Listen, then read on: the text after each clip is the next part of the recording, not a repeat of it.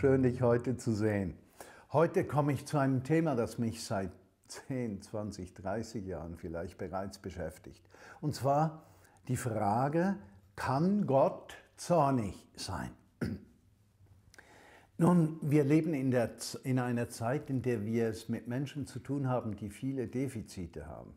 Ja, also viele Menschen kommen aus zerbrochenen Familien, haben kaum heilende Vaterschaft oder Vater- und Mutterbeziehung erlebt, äh, sind in einer Leistungsgesellschaft immer unten durch, haben vielleicht selbst versucht, durch Leistung sich etwas zu beweisen. Und all diese Realitäten bewirken ja, dass wir einen Fokus legen auf die Vaterliebe Gottes, auf Gottes Liebe, auf Gottes Geduld, auf Gottes Nachsicht, auf, auf seine Herzlichkeit. Und wir sehen in Vaterschaft vor allem äh, Hinwendung, ja, die emotional positiv ist. Und wir tun uns schwer dann mit dem Gedanken, kann Gott zornig sein? Und da gibt es zwei Reaktionen. Die eine sagt, ja, ja, kann er wohl, aber wir äh, beschäftigen uns mal lieber nicht damit. Oder äh, wir sagen, nö, Gott kann gar nicht zornig sein. Und ich habe gemerkt, äh, ist so eine Frage von, von Balance in unserem Leben. Äh, Gottes Zorn hat ja weniger damit zu tun, dass er uns dann schlägt, äh, sondern hat mehr mit der Frage zu tun, habe ich eine gesunde Gottesfurcht? Und ist Gottesfurcht Angst vor Gott oder ist es Respekt vor Gott? Und mir fällt zum Beispiel auf, Heute, wenn du Straßenbahn fährst und da ist ein Zehnjähriger, der gamet an seinem Telefon, da kommt eine 80-jährige Person in die Straßenbahn rein und der Zehnjährige wird von seiner Mutter, die neben ihm sitzt, nicht ermutigt aufzustehen für diesen, diese 80-jährige Person, die vielleicht dann stöcken in, in die Straßenbahn gekommen ist.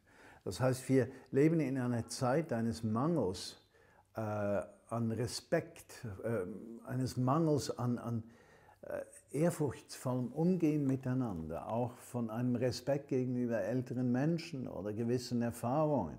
Wir haben diese Teile in der Gesellschaft mehr oder weniger aufgelöst und sind ganz zum alleinstehenden Wert des Individuums gekommen.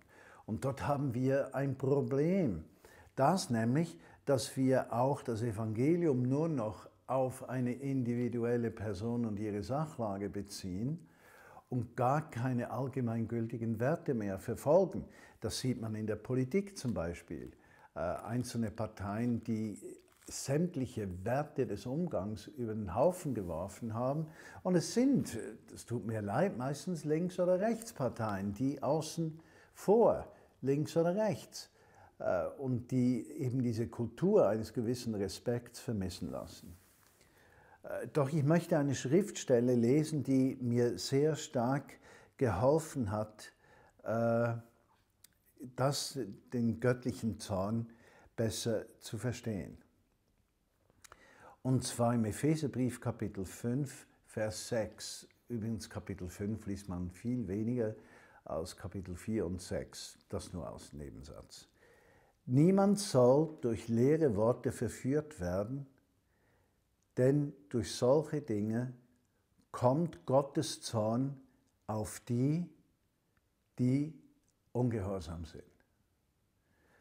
Und ich habe plötzlich gemerkt, hey, ich muss in meinem Verständnis diesen Satz auf mein Innerstes wirken lassen, aber auch verstehen, von einer anderen Seite her verstehen. Was steht hier?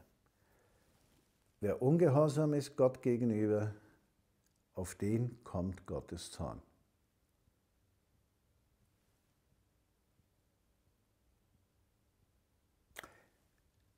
Wir sollen nicht Gemeinschaft pflegen mit denen, die ungehorsam sind. Dann kommt die Frage, eine logische nächste Frage, was heißt es dann, gehorsam zu sein? Und jetzt kommt eine mögliche Antwort. Gehorsam heißt, es gibt Gesetze, wenn wir die übertreten, dann sind wir ungehorsam, dann kommt Gottes Zorn. Und ich würde das anders anschauen heute, und zwar sehr bewusst. Wozu hat sich Gott geäußert, wenn er uns einen Rahmen gibt, andere sagen Gesetze, Rahmen zum Leben gibt? Die Motivation für Gott war und ist, dass wir ein besseres Leben haben. Ich kann jeden Menschen fragen, Christ oder nicht Christ, hier im Osten, meine Nachbarn, was ist besser, Hass oder Vergebung?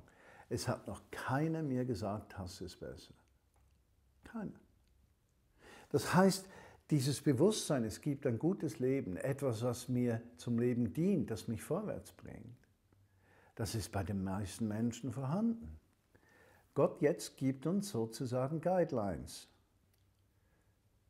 Straßenschilder zu einem Leben im Glück. Und die, die sich daran halten, die können diesen Weg zum Glück und zur Erfüllung erfahren. Und die, die sich von diesen Schildern abwenden, müssen automatisch die Konsequenz tragen und dort liegt der Zorn Gottes. Mit anderen Worten, Gott kann zornig sein, aber er unternimmt alles, damit wir nicht die Konsequenz von Fehlverhalten erleiden müssen. Und das können wir, wenn wir seinem Wort und seinen Absichten in unserem persönlichen Leben Raum geben, das führt uns letztlich zu einem erfüllten Leben. Ich wünsche dir ein schönes Wochenende und eine Powerwoche.